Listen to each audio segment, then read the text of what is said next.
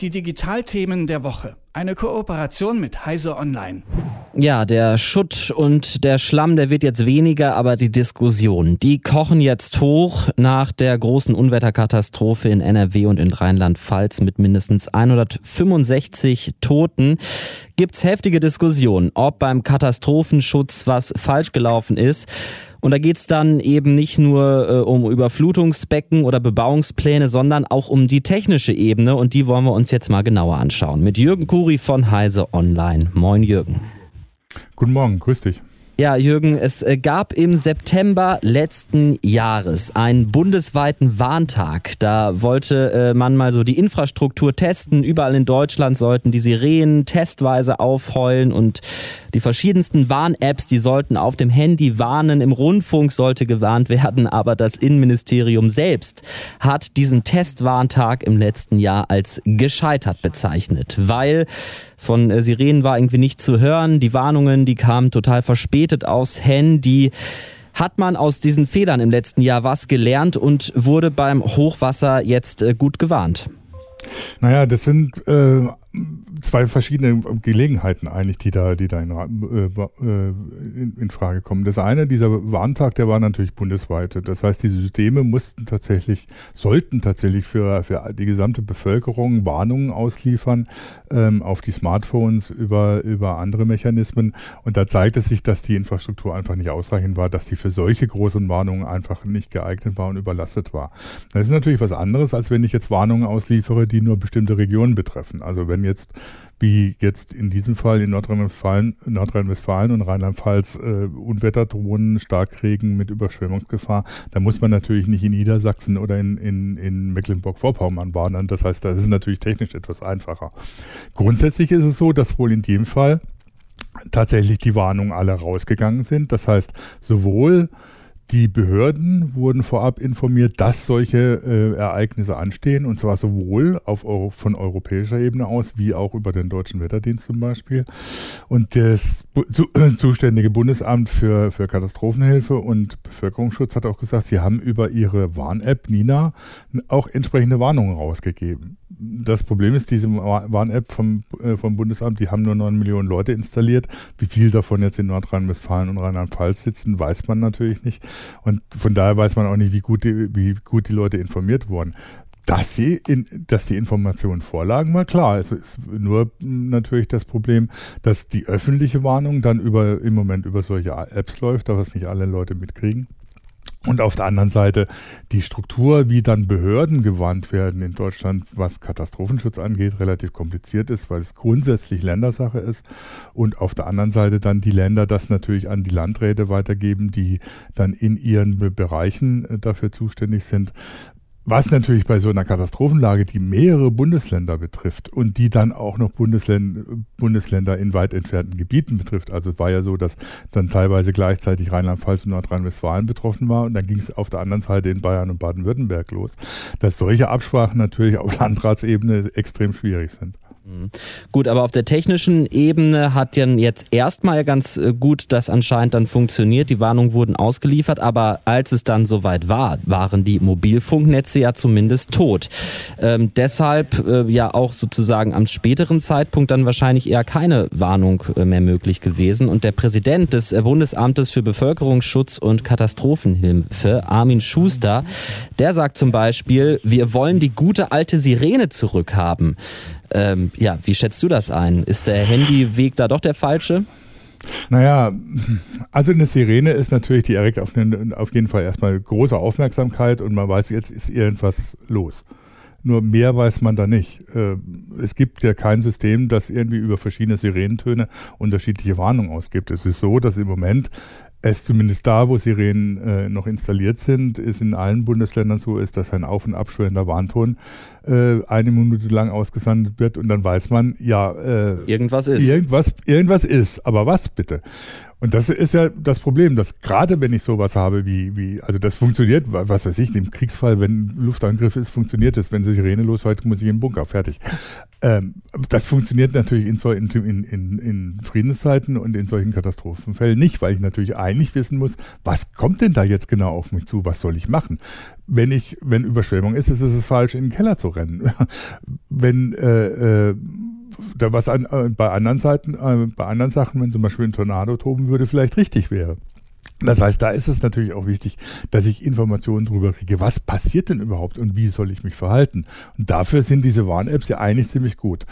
Und sie sollen ja auch warnen, bevor die Katastrophe eintritt. Es nützt mir nichts, wenn die Nina irgendwie los, losbrüllt, es fängt gleich an zu regnen, wenn mein, wenn, wenn, wenn mein Haus schon überschwemmt ist. Das heißt, es muss vorher passieren.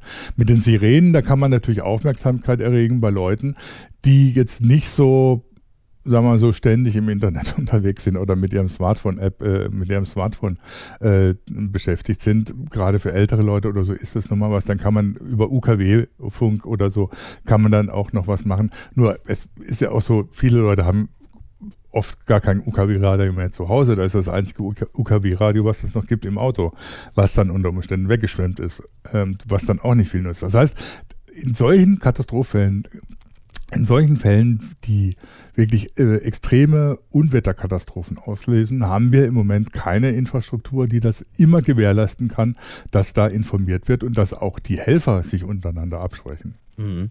Gut, wie, wie, wie soll denn die Kommunikation vor und während, also vor allen Dingen halt während der Katastrophe sichergestellt sein? Also sind da da mobile Funkmasten im Einsatz oder greift man dann doch aufs Faxgerät zurück, wenn die Telefonleitung nicht funktioniert? Wie kann man sich das vorstellen? Na, wenn die Telefonleitung nicht funktioniert, kann ich auch nicht mehr faxen. Also das Problem ist natürlich klar, die, im Prinzip müssen die Hilfsorganisationen mit mobilen Kommunikationseinrichtungen ausgerüstet werden, die sie im Bedarfsfall aufstellen können. Das heißt, wenn das Mobilfunknetz zusammenbricht, weil die Masten überschwemmt sind oder weil sie keinen Strom mehr haben, dann müssen natürlich mit mobilen Masten äh, operiert werden, die eine eigene Stromversorgung haben und ähnliches. Also da ist natürlich noch sehr viel an Infrastruktur für die Hilfskräfte zu äh, machen. Und natürlich, das Problem ist natürlich auch, die Kommunikation ist im Moment deswegen etwas durcheinander, weil sie eben sehr lokal abläuft. Es gibt ja keine äh, Institution, die sozusagen eine zentrale Ansprechstelle ist, um Sachen zu koordinieren zwischen Landkreisen, zwischen Bundesländern, zwischen den unterschiedlichen Behörden. Das wird im Prinzip immer so ad hoc gemacht oder so. Dann fordert der eine Landkreis fordert das THW an und der andere neben der nebendran auch und dann weiß aber niemand, welche äh, Einheiten jetzt wohin geschickt worden sind.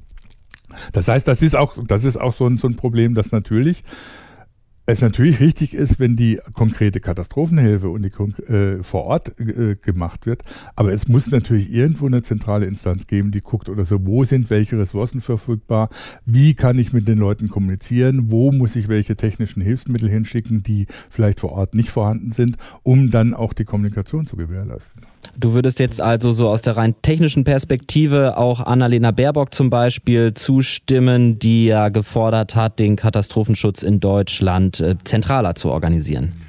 Auf jeden Fall. Äh, es ist so, dass das Bundesamt für Katastrophenhilfe und Bevölkerungsschutz, wie es so schön heißt, zwar als sozusagen äh, Experten Gremium für die einzelnen betroffenen Gebiete zuständig ist, beziehungsweise da beratende Funktion hat.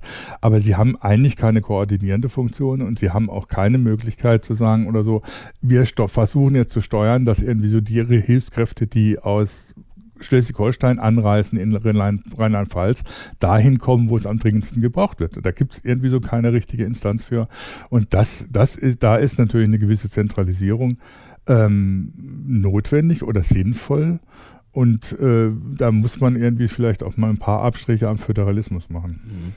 Okay, was rätst du denn jetzt mir als äh, Bürger, der neben einem eigentlich 60 Zentimeter hohen äh, Flusslauf wohnt, der aber dann unter Umständen 8 Meter plötzlich äh, ansteigt? Welche Warn-Apps äh, sollte ich mir installieren, beziehungsweise sollte ich Tag und Nacht mein Radio laufen lassen? Das hat wohl in NRW gar nicht so gut funktioniert äh, mit dem WDR, mit den Warnungen.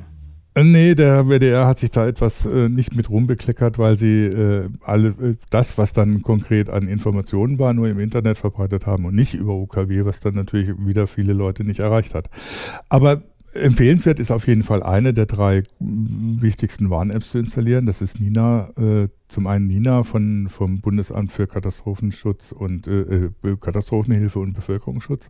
Das ist Katwarn vom Fraunhofer Institut und ist das Warnwetter vom Deutschen Wetterdienst. Wobei das Warnwetter dummerweise so ein bisschen was kostet. Ich glaube 99 Cent, weil sich private Wetterdienste beschwert haben, dass eine Bundesbehörde ihnen mit einer kostenlosen App Konkurrenz macht. Aber auch die Warnwetter-App ist sehr sinnvoll, um vor solchen Extremlagen gewarnt zu werden. Das heißt, dass man vorab tatsächlich Informationen kriegt und die ist über diese Apps auch gekommen, äh, dass es bestimmte Unwetterlagen anstehen und dass das gefährlich werden kann. Also die können, da, wenn sie größere Gebiete, Gebiete haben, ja relativ gut einschätzen, ähm, wie sie Starkregen oder wie bestimmte Unwetter in einer bestimmten Region auswirken. Das heißt, diese Wetter-Apps, diese Warn-Apps sind auf jeden Fall sinnvoll, die immer, die auf jeden Fall auf dem Handy zu haben, damit man solche Informationen bekommt.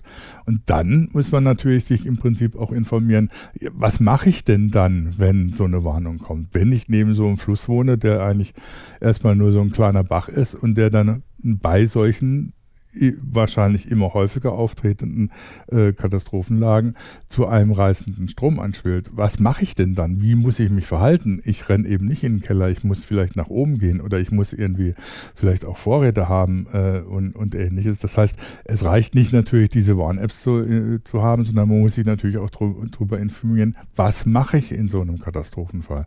Das war jetzt irgendwie so die letzten Jahre vielleicht für die meisten Leute gar nicht so wichtig. Wenn man am Rhein gewohnt hat, wusste man, naja gut, ab und zu tritt er über die Ufer oder die Mosel werden ein paar Keller überschwemmt, das hatte man im Griff, da wusste man, was man macht. Jetzt treten verstärkt eben solche Wetterlagen auf, die extreme Unwetter mit sich bringen und die extreme Überschwemmungen und Katastrophen auslösen. Da muss man sich natürlich auch neu informieren oder auch neue Pläne aufstellen oder so, wie man sich da verhält. Das sind zum einen die, natürlich die einzelnen äh, äh Bürger gefragt, dass sie sich über sowas informieren. Da sind aber natürlich auch die Kommunen gefragt, die in solchen Gebieten leben. Die müssen sich neue Sachen überlegen, wie sie auf sowas reagieren. Da reicht es nicht, wie Seehofer zu sagen, ja, äh, Katastrophenhilfe oder Katastrophenwarnung, das hat dezentral seit Jahrzehnten funktioniert. Es sind eben neue Lagen, wo man auch neue äh, Bedingungen äh, sich anschauen muss und neue Lösungen für finden muss. Das sagt Jürgen Kuri von Heise Online. Also ladet euch entweder Nina oder Katwan oder Warnwetter runter, eventuell, und wir wollen es nicht hoffen, aber vermutlich wird man es in Zukunft häufiger brauchen. Vielen Dank, Jürgen, für das Gespräch. Ich danke dir. Die Digitalthemen der Woche. Eine Kooperation mit Heise Online.